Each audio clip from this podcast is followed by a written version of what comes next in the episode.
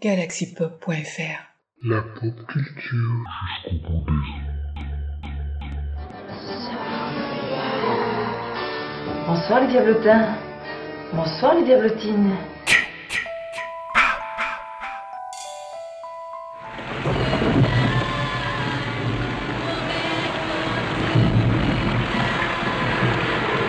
Mais c'est pas fini les petits diablotins.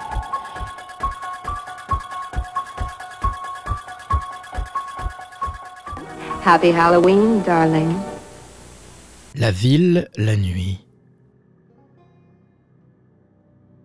Tous les soirs, à 8 ou 9 heures, les cloches de l'église sonnaient pour annoncer que les portes de la ville étaient verrouillées pour la nuit. Cela empêchait les personnes indésirables d'y entrer, pour que les villageois puissent dormir sains et saufs. Les choses que les gens de la ville craignaient le plus la nuit étaient les voleurs, les incendies et les bandits sans foi ni loi qui faisaient rage dans les rues vides.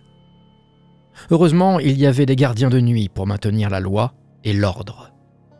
Ils allumaient les quelques lampadaires qui parsemaient les rues, puis ils patrouillaient dans les ruelles armés d'une lanterne et d'une masse à pointe, avec une longue poignée. Chaque heure, ils chantaient la chanson typique des gardiens pour que tout le monde puisse entendre l'heure qu'il était et qu'ils étaient en sécurité. Mais il y avait quelqu'un contre qui même les gardiens de nuit étaient sans défense. C'était le diable. Il était le plus mauvais des maux. Satan était craint de tous, car il pouvait faire des ravages dans la ville et allumer des incendies, sans laisser de traces.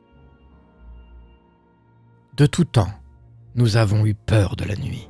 Nous avons toujours imaginé que c'était dans l'obscurité que les pires choses se produisaient. Les ombres et les sons effrayants stimulent l'imagination, et nous essayons de trouver des explications pour des choses que nous ne comprenons pas. Mais la nuit ne dure pas éternellement. Une fois le matin venu, tout ce qui semblait si effrayant et dangereux disparaît comme de la rosée avant le soleil.